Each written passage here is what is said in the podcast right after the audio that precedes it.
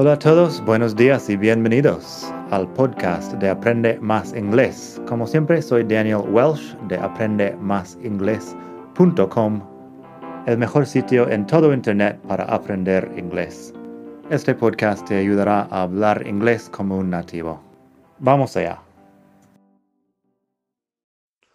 Hola a todos, buenos días y bienvenidos otra vez al podcast de Aprende Más Inglés el mejor podcast de todo el mundo mundial para aprender más inglés. Hoy estoy grabando eso en el día 8 de marzo, que es el Día Internacional de la Mujer, y pensé, podríamos hacer palabras masculinas y femeninas en inglés. Tengo un artículo en la web, lo puedes buscar en madridingles.net barra 50 eso también es el capítulo número 50 del podcast, un gran hito al que hemos llegado, el número 50.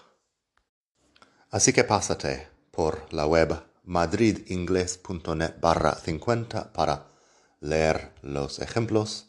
En este caso van a ser muchas palabras que son masculinas, femeninas o neutras.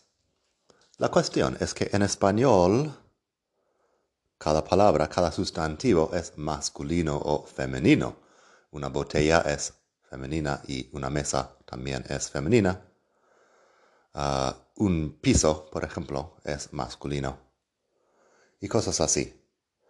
En inglés no hacemos eso con cualquier sustantivo. Cosas como table, door, house, church y leg son completamente neutros y usan el pronombre it para hablar de ellos. No es igual que la iglesia y la casa y la pierna y estas cosas en español que son femeninas. Pero luego tenemos muchas palabras que sí hablan de género porque hablan de personas que tienen su género. Así que voy a dar unos ejemplos de palabras que hablan de hombres o mujeres, que el género está ahí en la palabra. Primero, unos miembros de la familia. Eso es bastante normal que hablar de los miembros de la familia normalmente implica el género de la persona. Uncle es tío. Uncle. Aunt, en cambio, es tía. Si quieres decir, por ejemplo, mis tíos, tienes que ser más específico. Mis tíos en español podría ser hombres o podría ser un grupo mixto, pero en inglés no. My uncles serían dos tíos varones. My aunts and uncles es lo que tienes que decir si quieres hablar de un grupo mixto. Luego tenemos sister, que es hermana, y brother, que es hermano. Y pasa lo mismo. Si dices I have two brothers, solo tienes hermanos varones, pero si tienes un hermano y una hermana, tienes que ser más específico. I have a brother and a sister. No puedes, no puedes incluir a todo dentro de brothers. También en la pregunta, ¿cuántos hermanos tienes? Si estás preguntando por hermanos y hermanas, en inglés tienes que especificarlo. How many brothers and sisters do you have? Luego tenemos profesiones, actor, que es actor, and actress, que es actriz. Hoy en día estoy escuchando a más gente decir que decir actor también para las mujeres, pero de toda la vida actor para hombres y actress para mujeres. También tenemos waiter and waitress. Waiter es camarero, waitress es camarera. Ahí en un restaurante. Por ejemplo, luego tenemos host and hostess. Host and hostess es anfitrión y anfitriona. Host and hostess. Si estás viendo este sufijo de e s, a veces se pone en profesiones para dar la versión femenina. Host, hostess, waiter, waitress, actor, actress. Y otro, prince and princess. Estos son títulos. Prince, que es príncipe, princess, que es princesa. sencillo. Luego tenemos otros títulos. King, rey, and queen, reina. King and queen. Más miembros de la familia tenemos.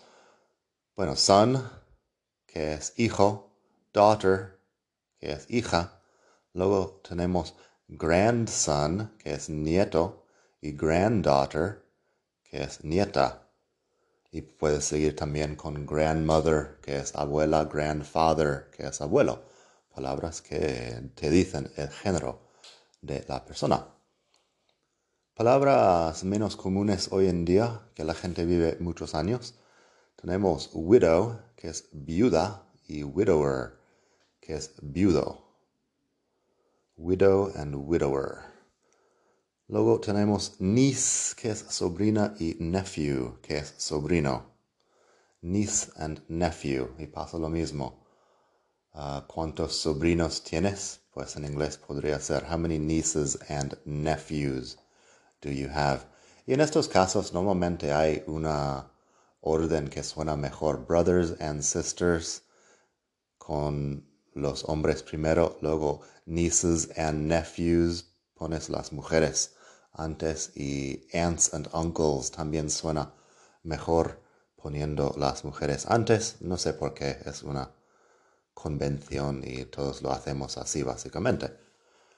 Luego tenemos sir and madam. Sir se usa para llamar a alguien señor, madam para llamar a alguien señora. Husband and wife. Husband es marido and wife es esposa. Así que estas cosas que claramente te dicen el género de la persona. Y de ahí tienes más también. Mother, father y cosas así. Pero en español, también las profesiones, la mayoría, tienen un nombre con género. En inglés no pasa eso. Doctor, lawyer, judge, chef, boss, model, senator, president, assistant, architect este tipo de profesiones no sabes el género de la persona, simplemente de la palabra. También palabras como friend, cousin, neighbor, coworker.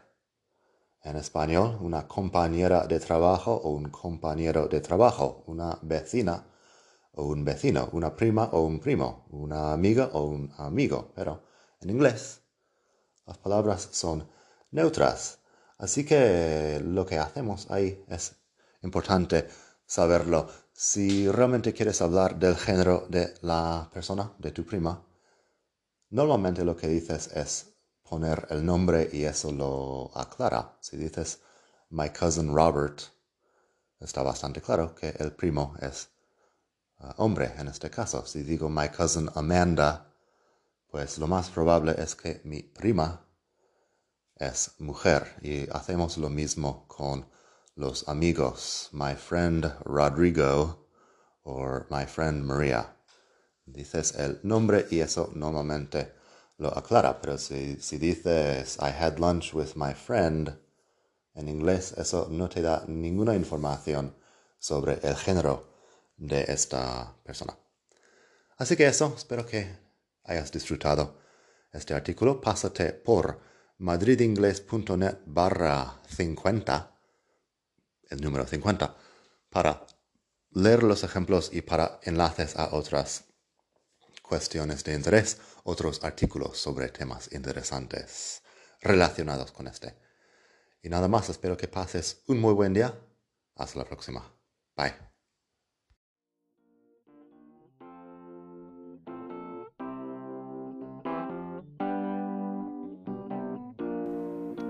Gracias por escuchar. Como siempre puedes pasar por mi web aprendemasingles.com. Para mucho más tengo vocabulario, expresiones para hablar, phrasal verbs, gramática, pronunciación y mucho más en la web.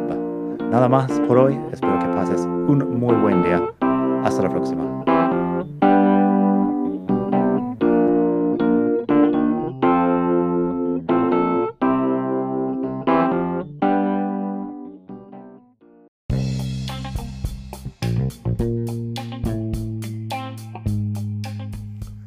De nuevo. Antes de terminar, quería pedirte un pequeño favor. Si te gusta este podcast, puedes suscribirte en Apple Podcasts o bien en Spotify.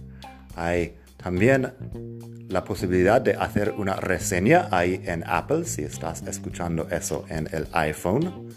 Y estas cosas ayudan mucho a dar visibilidad al podcast. Si quieres ver más sitios donde escuchar, los tienes en madridingles.net barra podcast. Eso te lleva a la página donde ves todas las aplicaciones que puedes usar para escuchar. Y también tengo un canal en YouTube que lo puedes ver en madridingles.net barra YouTube. Eso te llevará directamente al canal donde puedes suscribirte y ver todos los vídeos que hago sobre muchos temas. Nada más por hoy, espero que pases un muy buen día, aprende mucho y hasta la próxima. Bye.